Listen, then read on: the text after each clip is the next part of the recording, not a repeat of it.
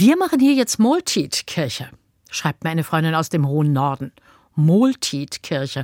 So heißt die Vesperkirche im Norden. Eine offene Kirche mit Essen, medizinischer Hilfe und Sozialberatung für die, die wenig haben und sich immer ausgegrenzt fühlen.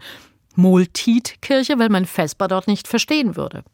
Für mich ein Zeichen. An immer mehr Orten erkennen Menschen, dass die Armut stärker wird. Im Norden wie im Süden ist die Armut so gravierend, dass es Vesper und jetzt Multitkirchen braucht.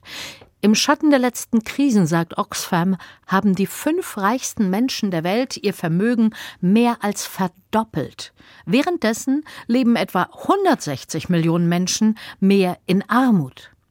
In der Zeit der Vesperkirche gibt es viele Interviews. Manche Journalisten fragen mich, was ich mir wünsche für die Vesperkirchen, und da fällt mir nur eines ein, dass es irgendwann nicht mehr nötig ist, dass Menschen in der Kälte auf der Straße anstehen, bis wir öffnen, dass es irgendwann nicht mehr nötig ist, Spenden zu sammeln, damit Menschen in diesen kalten Wochen im Januar hier etwas sparen können, essen und sich aufwärmen.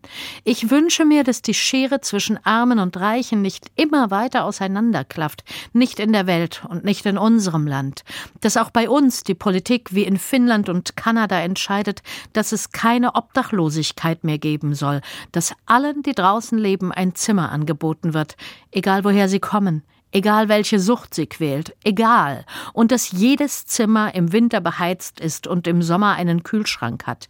Ich wünsche mir für die Vesper- und Moltid-Kirchen, dass wir irgendwann zusammenkommen, weil es schön ist und wir miteinander feiern. Die, die für weniger wert gehalten werden, weil sie nicht arbeiten können, alt sind oder krank, und die anderen alle. Wir folgen gemeinsam der Einladung in Gottes Festsaal.